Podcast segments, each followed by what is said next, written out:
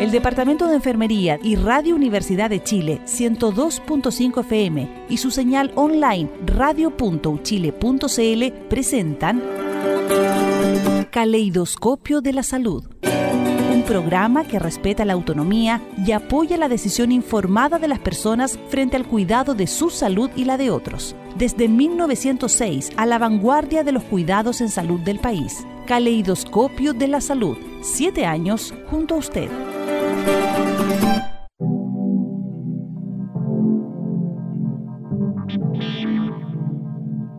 Hola, buenas tardes, queridos y queridas Radio Escuchas. Estamos aquí en un nuevo programa de Caleidoscopio de la Salud, programa de radio del Departamento de Enfermería de la Universidad de Chile.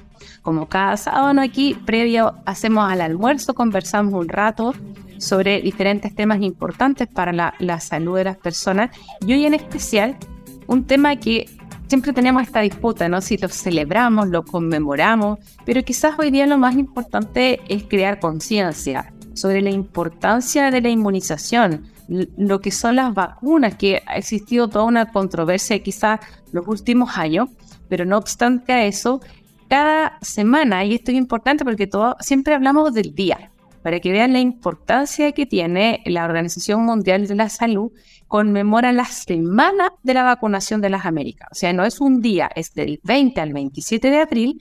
Todos los años en la Organización Panamericana también de la Salud conmemoran esta importante eh, fecha, este importante hito que es la vacunación en las personas. Para conversar de este tema, hoy tenemos eh, a la colega y enfermera universitaria, además magíster en salud pública, Leslie Soto Sandoval, quien es referente nacional de las vacunas en el Ministerio de Salud, en el Departamento de Inmunización, en la División de Prevención y Control de Enfermedades. Buenas tardes, Leslie. Hola, buenas tardes, Denise, ¿cómo estás?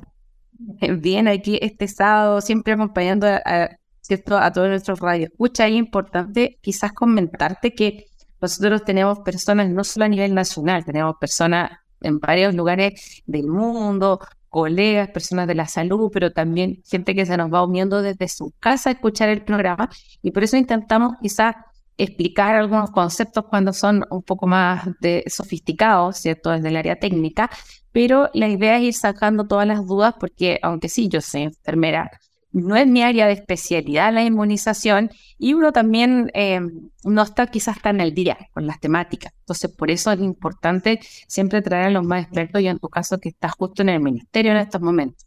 Ahora, una cosa importante que nos puede seguir en nuestras redes sociales, en Twitter, arroba caleido-chile, en nuestro Instagram, Caleidoscopio de la Salud, y este u otros programas los pueden volver a escuchar en radio.chile.cl. El sábado pasado, hecho, estuvimos conversando de lo importante de la calidez en enfermería, en la atención, ¿no? Hemos también estado eh, conversando del día, muy importante también del Día del Autismo, estuvimos acá con una también referente nacional del tema, entonces todo eso programas van quedando colgados en la página. Y también ahora desde el mes de abril, los días domingos, estamos saliendo al aire a las 2 de la tarde por la radio de San Miguel. Así que si alguien nos hace escucharnos hoy día, estamos saliendo al aire en vivo los domingos a las 2 de la tarde también. si quieren algo por ahí se les quedó por escuchar o son de los que les gusta más la radio que el, el sitio web, mañana pueden volver a tomar. ¿Ya?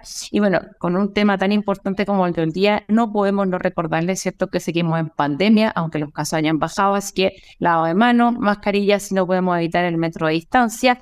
Y ya estamos también con la campaña de vacunación de la influenza desde marzo. Y ahora desde abril también eh, para los grupos que no son de riesgo pueden comprarla y adquirirla. Hecho desde 9.990 está en algunas farmacias. Así que también es importante que ya eh, para mayo todos tengamos estemos inmunizados.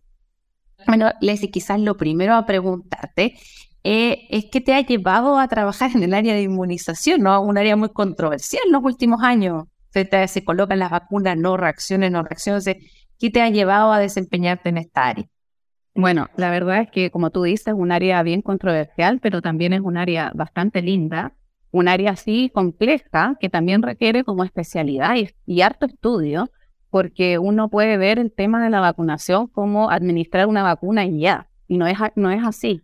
Es un tema eh, que tiene mucho, mucho detrás. La verdad que las vacunas eh, son, son tan importantes, uno, uno no dimensiona la importancia que tiene la vacunación en la población y sobre todo en lo que es salud pública.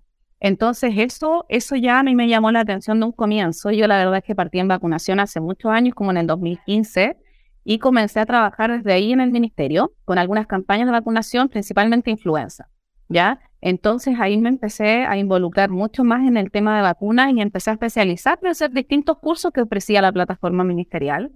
Y eh, eso me, me agradó, ya después tuve la posibilidad de postular, pude quedar ya y ahora me he especializado mucho más. Yo trabajo principalmente con la parte de vacunación especial, que es un programa puntual que tenemos dentro de lo que es PNI, eh, pero que tiene mucho que ver con eh, personas que tienen patologías, ¿verdad?, de base o de eh, sistema inmune principalmente, alteraciones congénitas o adquiridas. Entonces es como muy específico el tema y las vacunas están todo el día rodeando mi vida, ¿ya? Entonces, no, genial. La verdad es que un mundo, es un mundo, pero muy bonito.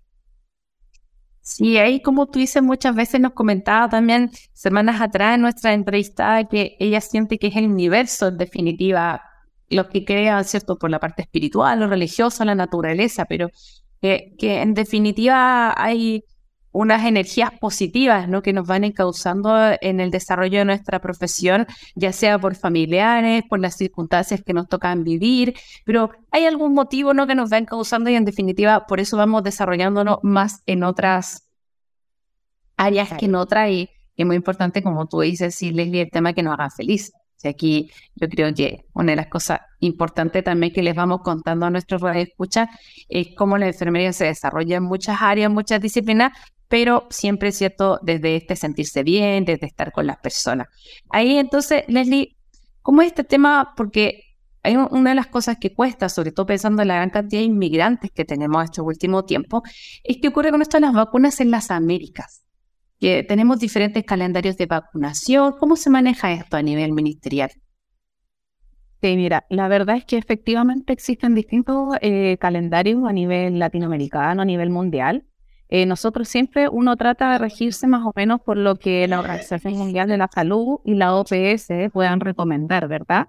Pero también va a depender de cada país y de la situación principalmente económica, ¿ya? Porque tenemos distintas vías para poder adquirir vacunas. Y una vía es el fondo rotatorio y otra vía es eh, directa. Gracias, mira, yo podría decir que gracias a que no tenemos eh, una economía tan, tan mala, podríamos decir, nosotros, la mayoría de nuestras vacunas son adquiridas de forma directa, ¿verdad? Con contratos directos. Por lo tanto, no tenemos que esperar tanto como lo tienen que hacer otros países cuando lo hacen por fondo rotatorio. Y eh, podemos adquirir las vacunas que nosotros requerimos para nuestra población. Ustedes saben que nosotros tenemos vacunación a lo largo del ciclo vital. No se habla solamente de vacunación en lactantes, en recién nacidos, sino que nosotros tenemos un calendario que abarca el ciclo vital desde recién nacido y hasta el, la persona mayor, ¿ya? Entonces, eso es importante como mencionar. Eh, tenemos un gran calendario de vacunación. No llegamos todavía a la perfección de lo que debería ser, pero tenemos, estamos cerca de eso, podríamos decir. Así que estamos contentos por eso. Eso es, crítico, Leslie, porque, claro, es importante que la vacuna se va tomando en la decisión de cada país, según la realidad de cada país.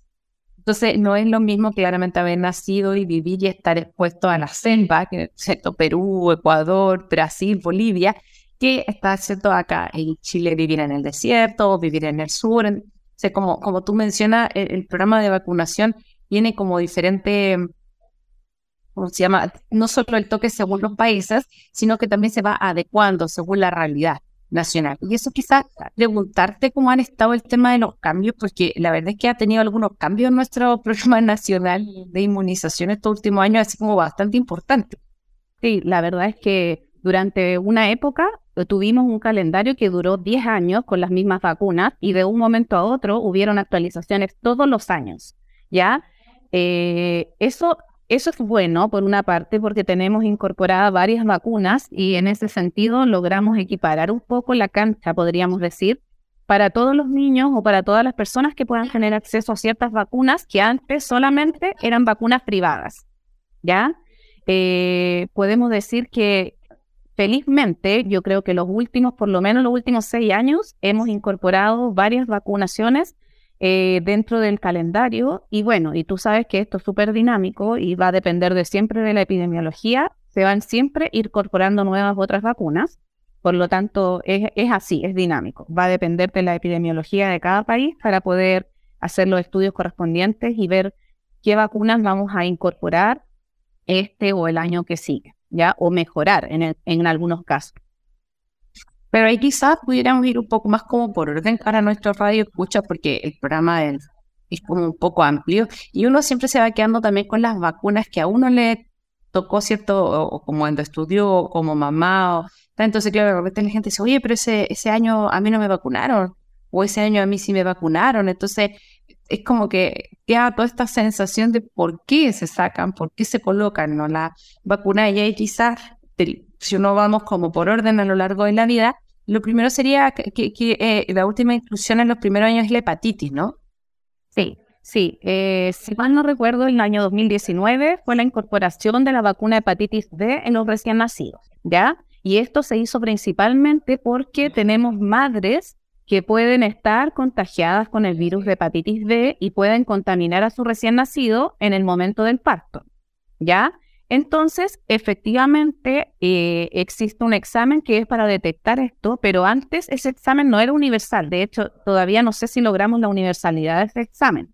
Y la indicación era si existe un niño que nazca de una madre con anticuerpos positivos para hepatitis B, ese niño se tenía que administrar inmunoglobulina antihepatitis B, ¿ya? y eh, actualmente y vacuna hepatitis y después seguir su calendario normal. Ahora, todos los niños que nacen tienen acceso a recibir su vacuna hepatitis B cuando nacen y hasta los siete días de vida. ¿Y por qué esto es importante? Porque puede ser que algún niño que nazca no tenga las condiciones de estabilidad principalmente em, médica para recibir una vacuna. Puede ser un niño que viene con muchas patologías, ponte tú, grave, que esté conectado a ventilador, que esté con otras, otro tipo de terapias, y el médico puede decir, ¿sabes qué? Este niño no está apto para recibir en estos momentos una vacuna, que es una posibilidad. Ese niño tiene hasta los siete días para poder recibirla. Si en esos siete días no la recibe, ya esa vacuna no se recibe y comienza su esquema a los dos meses. ¿ya? Pero la vacuna hepatitis B está universal para todos los niños que habitan en Chile cuando nacen. Pero eso es, fundamental porque uno tiene, por ejemplo, los estudiantes ¿no? que entran a las carreras del área de la salud, a ellos se les pide que se coloquen la vacuna. Entonces, claro, ahí viene la disyuntiva y uno lo explica. Si hoy en día ustedes mismos van a administrar la vacuna a los niños y a las niñas en Chile y van a tener esa inmunidad, no obstante, cuando ustedes nacieron hace 18 años atrás, en Chile todavía no era parte del Programa Nacional de Inmunización y claro, se podía optar como forma de copago externa. ¿ya? Y lo que tú mencionas igual, Leslie, es fundamental porque aquí es un llamado como de, atención de lo importante que es seguir todos los protocolos durante el embarazo, porque esto eh, va a va a inferir en alguna forma en nuestros niños, en nuestras niñas en Chile. Y por eso también en el último trimestre viene el test de la hepatitis B, para en definitiva saber, y ojo que es prerequisito para entrar a pabellón, para entrar a parto. Lo que pasa es que siempre van a estar las urgencias y no es tan fácil estarle exigiendo todos los exámenes a las personas. Pero está el de hepatitis B, está obviamente el de VIH, el del Papa Nicolau, eh, sífilis y otras enfermedades que en definitiva eh, no es que las personas no puedan tener hijos. No es que las mujeres no puedan tener hijos con estas enfermedades, sino que hay ciertos cuidados que hay que tomar durante el embarazo y sobre todo en el parto, ¿no? Para no contagiarse. Sí, que quería solamente mencionar con respecto a eso, que es muy importante porque además previene finalmente lo que puede ser un daño hepático crónico en ese niño y para adultos. Así que es muy importante la vacunación de hepatitis B en el recién nacido.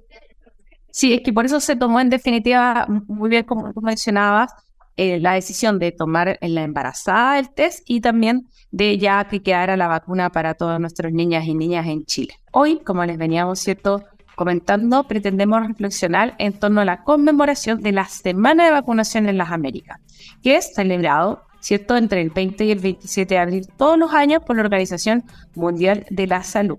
Y cierto, también se suman todos los países de la región, todos los socios, no estamos todos aquí y el lema de este año es estás protegido, ponte todas tus vacunas.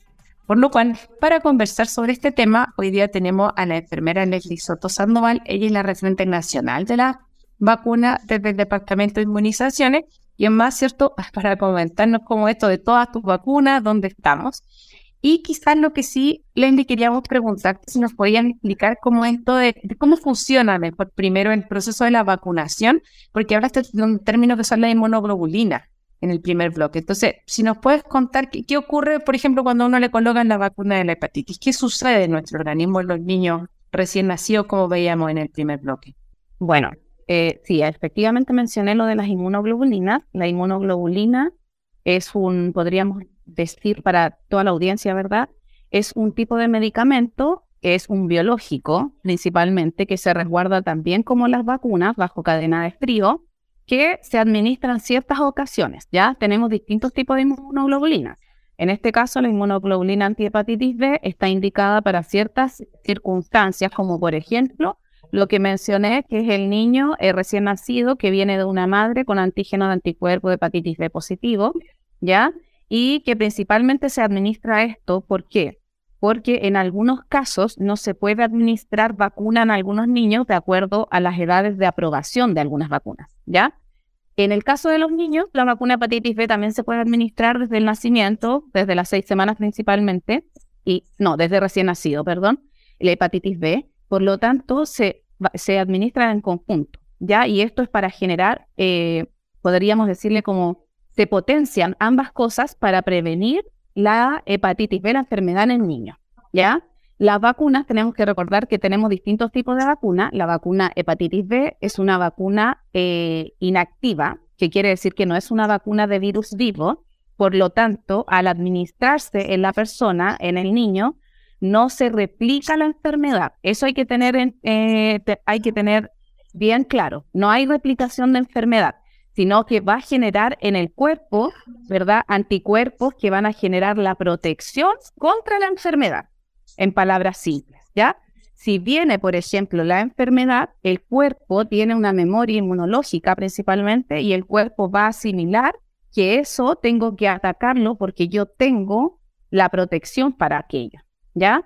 Y eso pasa, o sea, es una vacuna inactiva que no genera replicación de enfermedad en la persona ni en el niño y eh, genera principalmente una memoria inmunológica para que el niño no pueda enfermar cuando el virus venga hacia él. Ya. Eso es importante porque, claro, existe esta noción de repente muchas veces de que las vacunas pueden producir fiebre, por ejemplo, que las vacunas pueden producir calor local, pero en el caso de la, hepatitis o otras vacunas, ¿por qué podría producirse esta alza de temperatura, Leslie? Sí, o sea, en general las vacunas eh, sí, sí podrían provocar fiebre, eh, no más de 48 horas, sí, debería ser como lo, mínimo que podrían provocar. Podrían generar reacción local como enrojecimiento, tumefacción en la zona, enrojecimiento, por ejemplo, que es algo normal que está descrito en los folletos profesionales de las vacunas, ¿ya? Y es porque el cuerpo está reaccionando a esta carga de, de anticuerpos, ¿verdad?, que está ingresando. Es un mecanismo de defensa que tiene frente a la vacuna, frente a un medicamento, ¿ya? Entonces, eso es el por qué se puede generar algo de temperatura, pero que es normal dentro por lo menos de las primeras 24, 48 horas. Claro, porque sería en definitiva, por así decirlo, es el cuerpo el que está peleando, por eso se, decirlo, está creando, creando la inmunización. Que nosotros tenemos en el cuerpo también algunos, algunas células, algunos amigos que eh, generan, ¿verdad? Esto de como de tratar de atacar a lo que está ingresando, que es algo externo, desconocido al cuerpo. Entonces, ellos tratando de atacar, el mecanismo de defensa que se genera es la, la fiebre, podríamos decirlo así. Claro, entonces, por eso, de una u otra forma. No, y eso es importante porque a, las personas dicen, no, pero es que a mí me ha tocado la pregunta, pues que a mi hijo no le dio ni fiebre, ni se inflamó, entonces, ¿le hizo efecto o no la vacuna? O sea, no todos los cuerpos, es importante mencionar, no todos los cuerpos, los organismos reaccionan igual a los medicamentos, a las vacunas, a distintas cosas.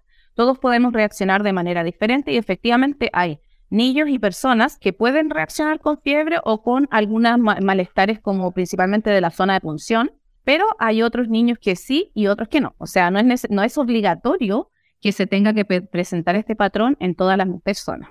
Claro, yo como te mencionaba es porque algunas personas dicen, ah, entonces la vacuna habrá hecho efecto. No, entonces eso es importante tener en consideración que no siempre va a estar, ¿cierto? Este, este efecto secundario, esperable, como hablábamos recién. Y lo otro importante quizá, Lenny, es qué ocurre con los niños prematuros, porque los niños prematuros también tienen un carril propio de vacunación. Sí, es importante mencionar que los niños prematuros, al igual que un niño recién nacido de término, se deben vacunar a su edad cronológica y no edad corregida, o sea, a su edad que corresponde. Nosotros para todas las acciones de salud que se realizan en un niño prematuro, eh, ponemos con antelación lo que es su edad corregida, ¿ya? Pero para la vacunación no es la edad corregida, es su edad cronológica. Por lo tanto, ellos comienzan la vacunación igual que un niño recién nacido normal, ¿ya? A la, única excepción que podría ocurrir con ellos es que se encuentren hospitalizados y estén muy, muy graves durante esos dos meses que cumplen y que deberían recibir su vacuna, ¿ya? Pero si los niños están estables dentro de todo, en hospitalizados, igual se pueden vacunar en el hospital, no hay ningún problema. Leslie, es un término que uno está, yo también soy, yo soy enfermera de atención primaria, así sí, te entiendo perfectamente que uno lo utiliza, pero ¿nos pudieras explicar el término de edad corregida? Sí, sí. Eh, bueno, la edad corregida, yo no soy muy, muy especialista en esto, pero a los niños prematuros, como ellos nacen antes de las semanas como que se completa un embarazo, que pueden ser entre 38 y 40 semanas, ¿verdad? Ellos, si nacen antes de las 37 semanas, ya son denominados niños prematuros, ¿verdad? Recién nacidos de pretérmino. Entonces, para ellos, como son eh, tan pretérmino, muchas veces son niños inmaduros y se le tiene que modificar su edad en base a la edad que nacieron, ¿verdad? Para ir eh, como generando una maduración de acuerdo a los meses que van transcurriendo, a las semanas. ¿Ya? Entonces tienen que tratar de equipararlos con un niño recién nacido normal. Y esto se le hace en general, yo tengo, mira, no me recuerdo muy bien, pero parece que hasta los dos años es que se les corrige la edad a los, prematuros, ¿ya? Me acuerdo de la enfermería. Sí, ahí lo que ocurre, Leslie, es que la edad corregida es súper importante, como tú mencionas, pero es según para lo que la necesitamos. Exacto. Entonces, para, hay para algunas cosas que peso, talla, evaluación del desarrollo psicomotor, que quizás se las vamos a corregir hasta los dos, pero claro, hay otras como perímetro craneano que vamos a tener que corregir hasta los tres años. Va a depender de lo que necesitemos.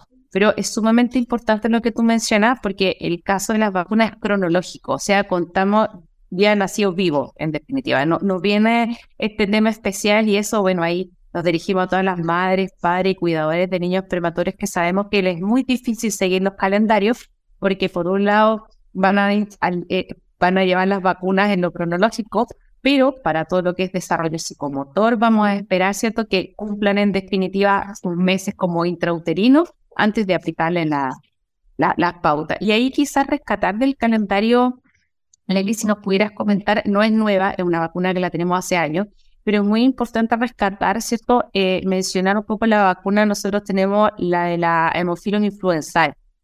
Sí, sí, bueno, y aparte de la hemofilus, que creo que también tenía importante, los prematuros tienen una eh, dosis extra de vacuna neumocócica 13 valente, ¿ya? Que es por ser, el hecho de ser prematuros, a los seis meses se les administra esta dosis extra a ellos ¿ya? Y está en el calendario, si ustedes lo ven, está en el calendario, bueno, el último calendario es del 2022, no hemos actualizado el, de este año porque estamos evaluando posibilidades de alguna incorporación, todavía no se sabe, pero se está evaluando.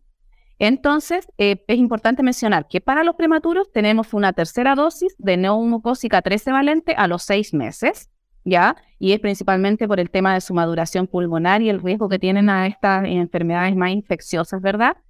Y la Hemófilus influenzae tipo B, que es una vacuna que está contemplada para todos los niños en su esquema primario y está contemplada en la vacuna hexavalente, ¿ya? La hexavalente es la vacuna que contiene eh, la Hemófilus influenzae y también se recomienda eh, para todos los menores de 5 años porque es en la etapa donde mayor eh, riesgo de enfermedad tienen los niños. Bien, ahí entonces, claro, no vamos viendo que lo, lo tradicional es como tú dices, al recién nacido, a los dos, a los cuatro, a los seis meses y incluso ahí se incorporan los refuerzos también.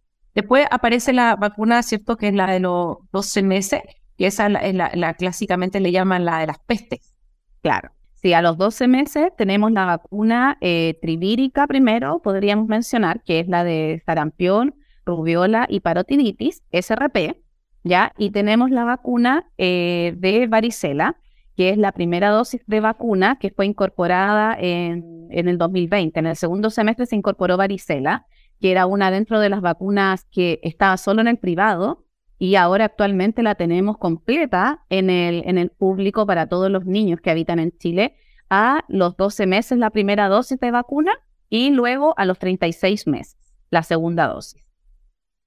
Sí, eso es importante porque, como tú mencionas, Leslie, antes se pagaba. Así como hablábamos anteriormente de la hepatitis, después la de la... Son como las vacunas nuevas que hemos estado incorporando. Sí, también es importante mencionar que es una vacuna de virus vivo. Ya, una vacuna de virus vivo tampoco se va a replicar la enfermedad, pero sí es una vacuna que eh, puede tener ciertas contraindicaciones en algún grupo de la población.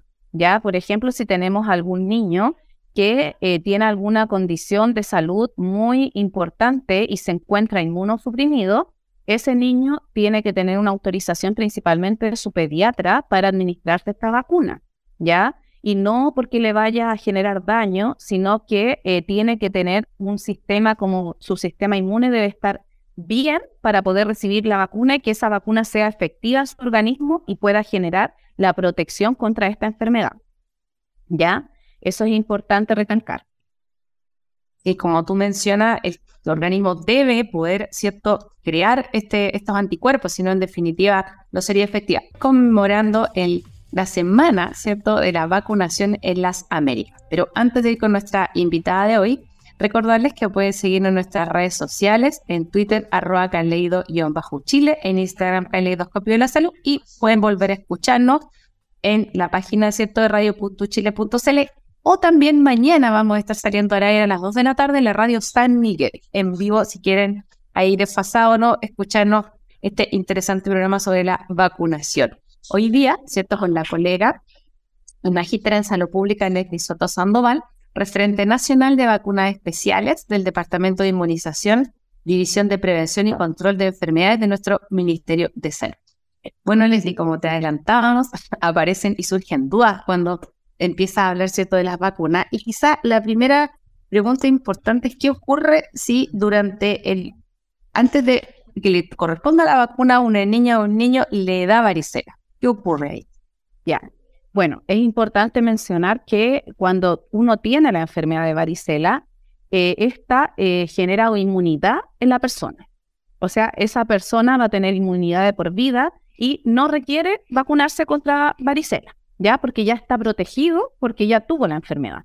Pero si de igual manera la madre quiere vacunar a su, a su niño, no hay ningún problema. O sea, puede vacunarla y no se le va a negar la vacunación en el vacunatorio, ¿ya? quería mencionar que me equivoqué de edad porque dije a los 12 meses la varicela y a los 18 meses la primera dosis. Claro, y por eso surge la pregunta, ¿no? De que pudiera en estos 18 meses el niño estar expuesto a la varicela, ¿vale? especialmente jardines infantiles, ¿no? Suele darle la, la aporte completa. Entonces, ante eso es mejor, ¿cierto? Que tengas la claridad que la gente igual se la puede colocar. Y aquí, ya que, ya que hablamos de que se la puede colocar igual, ¿Qué ocurre cuando no se colocan las vacunas? Durante la pandemia tuvimos problemas de gente que se fue de repente a vivir al sur, se movilizó hacia el norte, cambió de sus lugares y prefirió no acudir a los centros asistenciales muchas veces también por el medio contagio. ¿Qué pasa si esta vacuna, que es la de los 18 meses, yo por X motivo no se la coloqué a mi hijo o a mi hija? ¿Qué, qué puedo hacer? Bueno, Ahí es importante eh, mencionar que nosotros tenemos también eh, un documento que es del puesta al día, ¿ya?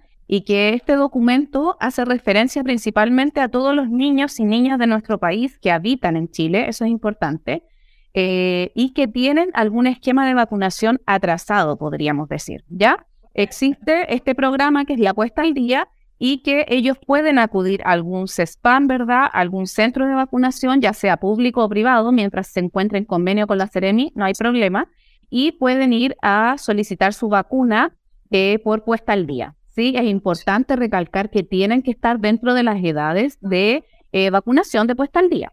Ya, por ejemplo, para lo que es varicela, es todas las personas que nacieron a partir del primero de enero del año 2019 ingresan en este grupo de puesta al día, ¿ya?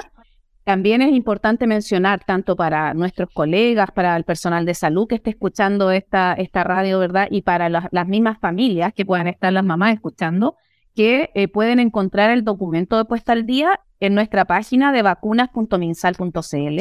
Ahí nosotros tenemos todos los documentos que son de público, de acceso público, y ahí está el documento de puesta al día que pueden revisar para ver si les corresponde o no les corresponde la vacunación. Sí, es un dato crítico porque muchas veces es mejor ir a leer y, estar seguro. Si uno no uno tiene la duda, también se puede llamar a, obviamente a Chile Atiende, ¿cierto? O ir al centro de salud más cercano, pero muchas veces hoy en día por acceso, si no tenemos tiempo, más fácil visitar directo desde nuestro smartphone muchas veces y ya no acudir, podemos ahorrar tiempo. Ya, así que Ahora, aparece también en una vacuna, ahora quizás pudiera ser más controversial, ¿no? Por el, este descubrimiento que hicieron en los Andes. Nosotros tenemos una vacuna que solo se aplica en la isla de Pascua. Sí, efectivamente. Que es la vacuna de fiebre amarilla, supongo lo que me estás hablando. Exactamente, que es exclusiva porque, claro, en estos días ustedes tienen que haber visto en nuestras noticias, se descubrió, ¿no? El virus, el Aedes aegypti, en, ¿cierto? acá en la cordillera de los Andes. Y ahí viene la consulta que ocurre con ese, porque la, la, vacuna no de la fiebre amarilla es una vacuna hoy en día que está solamente en el sector privado, excepto para quienes nacen en la isla de Pascua, pero también es una vacuna que tiene una inmunidad bastante larga, como la de la varicela. Entonces, ¿qué, qué, cuál es ahí el planteamiento en estos momentos? Ya que me imagino que a muchas personas nos ha llamado la atención que haya cierto este, este mosquito. Sí, bueno, e igual es, importante mencionar que este mosquito eh, también se encuentra en otras partes de nuestro país, ¿ya? Así que, por ejemplo, en la zona norte de nuestro país también se encuentra y no necesariamente porque se encuentre en algún lugar uno está llamado a recibir la vacunación, ¿ya? No todas las personas tienen riesgo eh, a contraer, ¿verdad?, la enfermedad a través de este mosquito.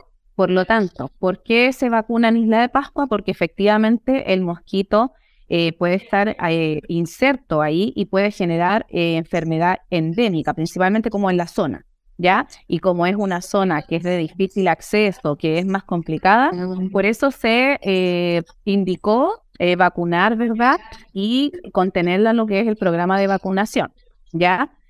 ahora ustedes saben que todas las situaciones son, son cambiantes, se mueven, va, va, a depender mucho de la epidemiología, va a depender mucho de, la, de lo que pueda generar en el área donde se ubicó, ¿ya? Siempre es importante que antes de que uno caiga como un poco de, estrés con toda la información que se tiene, es que primero se estudie, ¿verdad? Nosotros contamos con eh, un departamento de epidemiología, de vigilancia, que ellos están atentos a todo lo que pueda ocurrir. Hay específicamente gente que se dedica a este mosquito.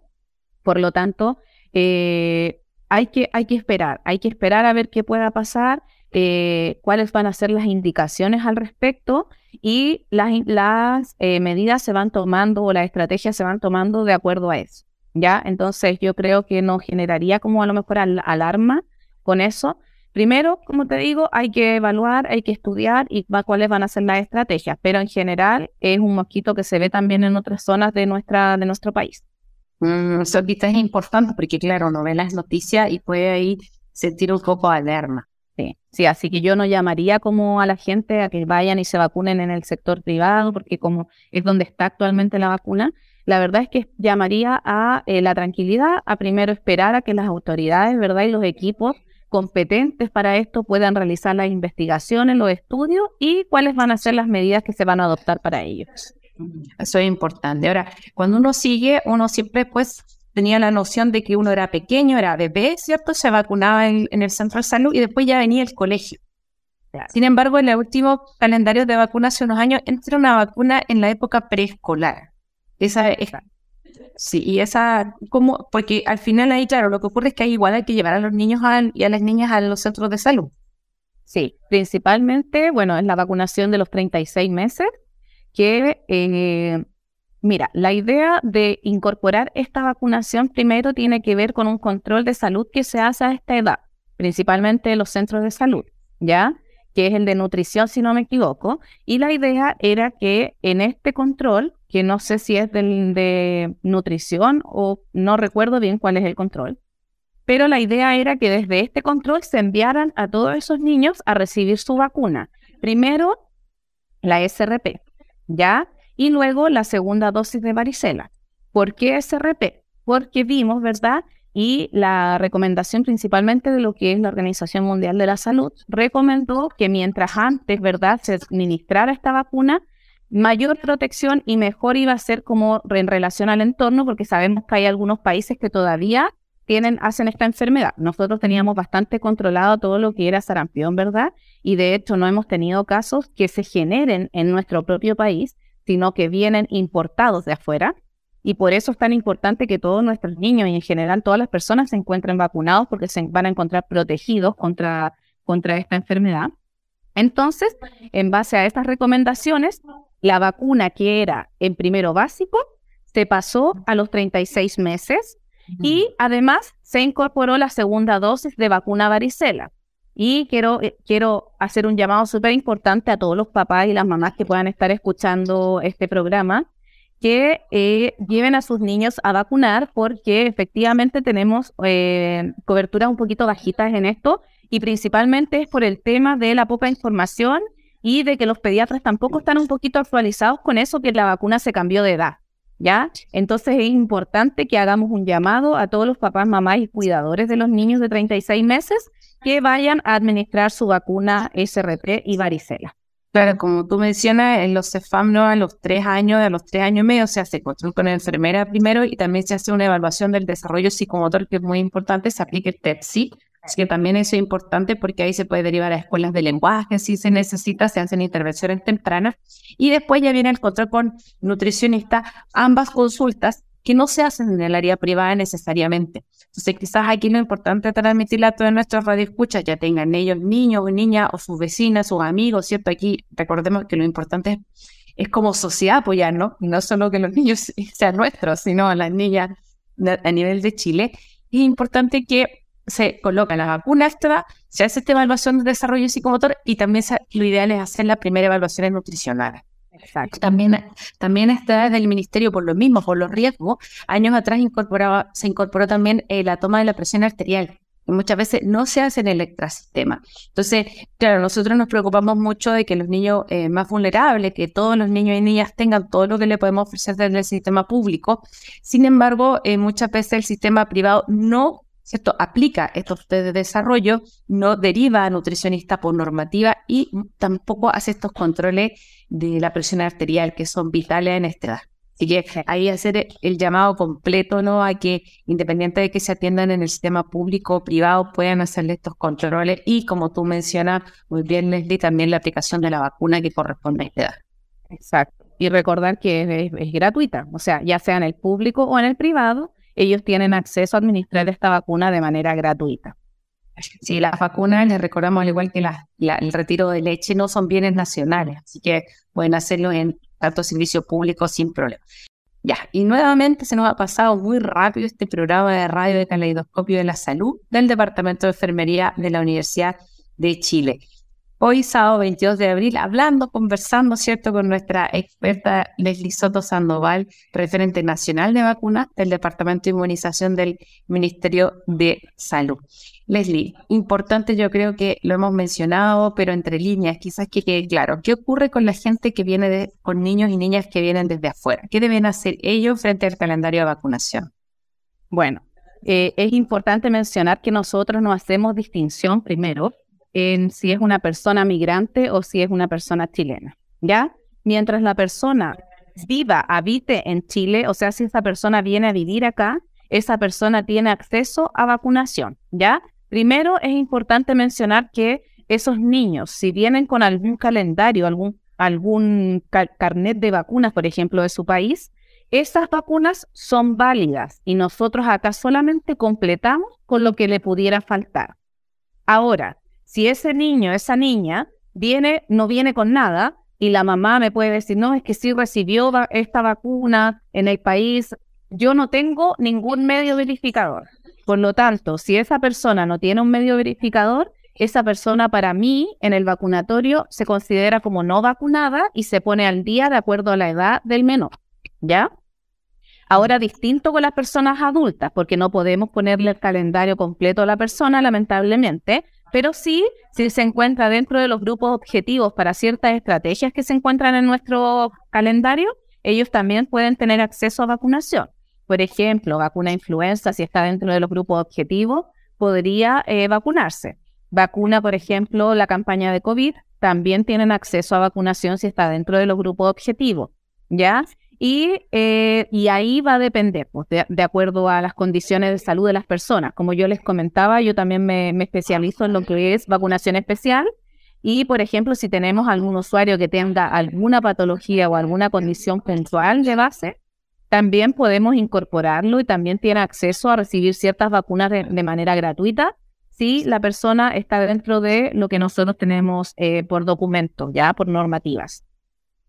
Ya, eso siempre es importante porque va quedando en la retina, ¿no? Este tema de, las personas migrantes y como primordial, ya lo habíamos conversado otros capítulos atrás, pero si nos se vienen recién siguiendo al caleidoscopio de la salud, no acá en Chile no hay distinción con las personas migrantes, ellos se atienden igual en el sistema público, salió un decreto especial donde ellos pueden hecho atenderse con su pasaporte en primera instancia y después ya sí van a quedarse definitivamente en Chile con su RUT, por lo cual ellos pueden, ¿cierto?, em, hacer uso de los bienes públicos que son para todos y todas las chilenas, como en este caso puntual la vacuna. ¿Ya? Ahora con su pasaporte, su DNI, si tienen carnet, con cualquiera de esos documentos pueden acceder a, la vacunación, ¿ya? Mientras esté contemplado lo que les comenté anteriormente, no hay ningún problema. Bueno, después, la verdad es que aparece la, la, vacuna no tradicional, quizás cambió la vacuna que se aplica, pero todos nos recordamos, ¿no? La de primero básico, que nos colocaban en el colegio, esa, la vacuna. Y aquí entramos en una tierra más compleja que es la que quizás ha creado mayor controversia en los últimos años, ¿no? Que es la del virus papiloma humano, ¿no? Que es la que se coloca en cuarto y quinto básico, que es importante recordar que las vacunas de colegio se colocan por curso y no por edad, ¿no? Se coloca en el colegio, según el curso que esté. Pero la vacuna finalmente del papiloma fue la que hace años atrás quebró la controversia y empezó a aparecer, ¿cierto?, el tema de objeción de conciencia, eh, hay dificultades con las firmas de los padres y apoderados y madres ¿no? que devuelven la vacuna. ¿Puedes contar al respecto desde el ministerio qué ocurre con esta objeción finalmente que tienen algunos cuidadores de que vacunen a las niñas con este?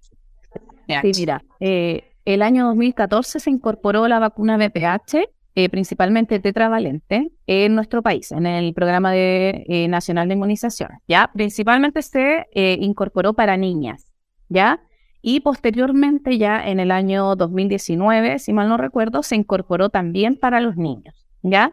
Entonces, primero ahí hablamos ya de equidad porque ambos tienen incorporación a la misma vacuna y además toda la población que está en esa edad tiene eh, la, posibilidad de recibir esta vacuna de manera gratuita, que también era una vacuna solamente que tenía el privado y es una vacuna bastante cara, ¿ya? Además, pensando que son dos dosis por lo menos en la edad de estos menores ya por lo tanto es bastante cara. Eh, efectivamente generó un poco de controversia porque algunos padres sintieron que estaban, eh, estaban un poco haciendo, como textualizando un poco el tema de los niños, ya pensando que nosotros estábamos quizás a lo mejor se estaba promoviendo un poco el tema de la sexualidad en ellos y, y algo así, ¿ya? Pero la verdad es que no está pensado principalmente en eso. Está pensado obviamente en que esta es la edad especial para eh, generar, ¿verdad?, eh, protección en estos niños y prevenir finalmente contra qué. Primero, contra el cáncer cervicuterino. Luego, también tenemos otros tipos de cáncer que podemos prevenir, como es el cáncer de recto, el cáncer de pene, el cáncer de vulva, de vagina. Entonces, estamos, eh, estamos protegiendo contra varias cosas. La vacuna protege contra muchas cosas que estos niños, cuando sean más adultos, pueden tener riesgo de contraer. Ya, porque la verdad es que yo creo que no tenemos que cerrar los ojos y tenemos que ver la realidad de nuestro país, lo que está ocurriendo cada vez más. Eh, los niños ya no, no es como antes, a lo mejor en promedio quizás uno decía a los 18 años comenzaban a tener relaciones sexuales. Ahora vemos, eh, a los 12 años hay niñas embarazadas y esa es la realidad. Ya no podemos cerrarnos ante eso. Por lo tanto, ¿qué es lo que tenemos que hacer? Tenemos que prevenir de alguna manera algunas enfermedades que pueden ser prevenibles a través de vacunas. Y el virus del papiloma humano, como les mencionaba, genera bastante daño, genera bastante daño a nivel de cánceres y también, por ejemplo, a nivel de condilomatosis, que también es otro término que es súper eh, común hoy en día ya y que podemos ver en personas adultas, que es mucho por también, eh, quizás podríamos decir a lo mejor las eh, conductas sexuales de riesgo y no necesariamente toda terria, ¿ya? Porque son conductas sexuales que se van adaptando a los tiempos también. Entonces creo que es importante eh, llamar, hacer un llamado principalmente a la educación de los padres eh, respecto a la importancia que tiene la vacunación con BPH en niños y niñas de cuarto año básico y de quinto año básico. Ahí, ahí es crítico, Leslie, que es una oportunidad porque de hecho hay personas adultas como nosotras que ya viven con el virus, porque no hubo vacunación, no hubo protección, de hecho, como tú muy bien dices, no necesariamente conductas de riesgo, puede ser con la pareja estable, con el amor de su vida, que se casaron, que tuvieron hijos, pero uno se lo contagia al otro y en definitiva este virus sigue viviendo dentro de nuestro cierto aparato eh, reproductor y eh, puede, cierto, ocasionar otras enfermedades. Importante mencionar, sí, igual que hablamos de la hepatitis en el primer bloque, que no es un impedimento para ser madres ni padres. Sí, también hay que tomar algunos recuerdos, igual como hablamos al comienzo en el parto, ya, pero no, tampoco es una contraindicación, pero sí es una carga, es un riesgo de tener cáncer, el cual podríamos evitar. Yo creo que lo ideal sería no, no, no entregarle esa carga a, a nuestros niños y niñas, al contrario, liberarlo incluso la condilomatosis, imagínate, porque también es un riesgo en el parto. De, tener una condilomatosis activa sin tratamiento, también es un riesgo para ese bebé el contagio. ¿ya? Y muchas veces hemos tenido casos, yo que lo veo a diario, podemos, hemos tenido casos de papilomatosis laringea, que son estos mismos condilomas que se generan muchas veces en la zona del ano, en la zona de la vagina, que se generan en la zona, en la vía aérea de los bebés y eso puede generar obstrucción de la vía aérea y puede ser riesgoso, muy riesgoso. Entonces, si existe la manera de prevenirlo, ¿ya? Eh, tenemos que pensar en eso. Tenemos que pensar que hay países que iniciaron mucho antes que nosotros la vacunación y que hoy en día los estudios de esos países demuestran que el cáncer cervicuterino ha disminuido, pero eh, a tasas pero increíbles. Incluso se está hablando de algunas erradicaciones de la enfermedad en algunos países más avanzados, más desarrollados. Entonces, por eso es importante. Y aquí, allá terminando con nuestro calendario, ¿cierto? Eh, también se incluyó hace unos años porque no teníamos una vacuna para las embarazadas y la de las personas mayores. Esas son como las últimas, ya que es muy importante, ¿no? Que son dosis únicas, ahí no hay refuerzos. Sí, no hay refuerzo, pero sí es importante mencionar que la vacuna DTPA, que es la que se administra en las embarazadas, se administra a partir de las 28 semanas. Es importante esta edad porque es la edad donde mayor carga esto, esta vacuna va a generar en el cuerpo, ¿verdad? Y le va a traspasar a ese bebé. ¿Por qué? Porque muchas veces la embarazada o el mismo ginecólogo no está al tanto de esto y llegan sin vacuna y a veces se contagian de coqueluche, esas guaguas, y es tremendamente grave, tremendamente grave en un recién nacido esa enfermedad.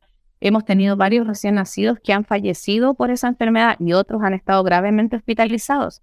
Por lo tanto, hacemos un llamado también ahí a eh, los ginecólogos, a las mamás, ¿verdad? A todo el personal idealmente de salud que tenga conocimiento, que a lo mejor trabaje en el vacunatorio que haga el recuerdo, ¿verdad?, respecto a esta vacuna y a las 28 semanas. Les recuerdo que igual se puede administrar a las 30, a las 32, no hay problema, pero idealmente es a las 28 semanas en punto. Y cada vez que uno está embarazada, debe ponerse la vacuna, ¿ya? No es una vacuna que dure forever y que cubra todos los embarazos de aquí en adelante, no. Es una vacuna que se administra en cada uno de los embarazos. Para que el niño la tenga, ¿cierto? A la niña no sé.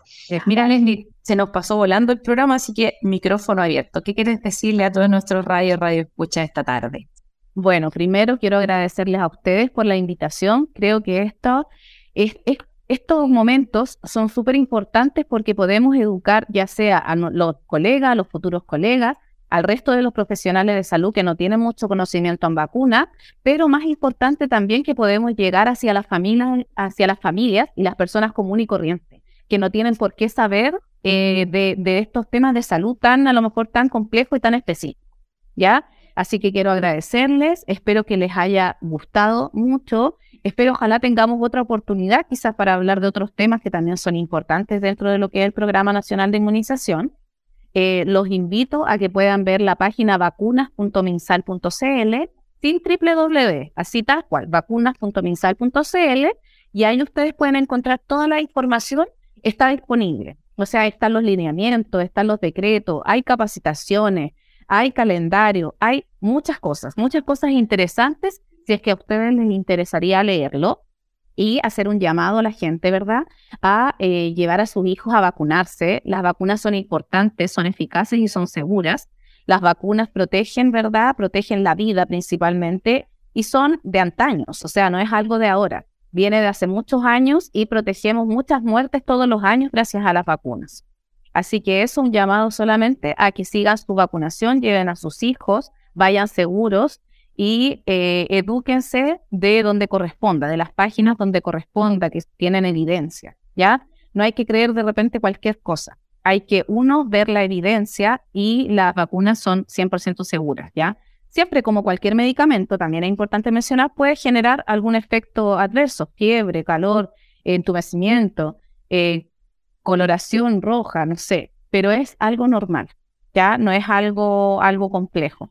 Así que eso, eso. Y lo que les quería, eh, obviamente, hacer relevancia de la vacunación de los 36 meses, ¿ya? Recuerden que a los 36 meses tienen que llevar a sus hijos a vacunar con SRP y con varicela. Así que eso, muchas gracias, Denise.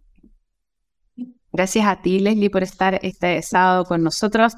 Antes de despedirnos, siempre recordarles que la idea siempre es apoyarnos a todos como sociedad, a todos. Por lo tanto, si alguien no tiene la vacuna del papiloma, como conversábamos, ese alguien va a seguir transmitiendo el virus y no es la idea. Si alguien no tiene la tos convulsiva, vamos a seguir teniendo recién nacidos que no deberían por qué contagiarse si todos los niños tuvieran la vacuna y les bajara la carga viral para transmitirla. Así que somos todos un solo Chile, apoyarnos todos, ponernos en todas las, vacunas, informarnos en los sitios oficiales. Se despide hoy Denis Parra Jordano en la locución, en producción María Angélica Saldía. Cordialmente invitado a seguirnos todos los sábados y mañana domingo en la radio San Miguel a las 2 de la tarde. El Departamento de Enfermería y Radio Universidad de Chile 102.5 FM y su señal online radio.uchile.cl presentaron Caleidoscopio de la Salud. Un programa que respeta la autonomía y apoya la decisión informada de las personas frente al cuidado de su salud y la de otros. Desde 1906 a la vanguardia de los cuidados en salud del país. Los esperamos el próximo sábado con un nuevo tema, Caleidoscopio de la Salud. Siete años junto a usted.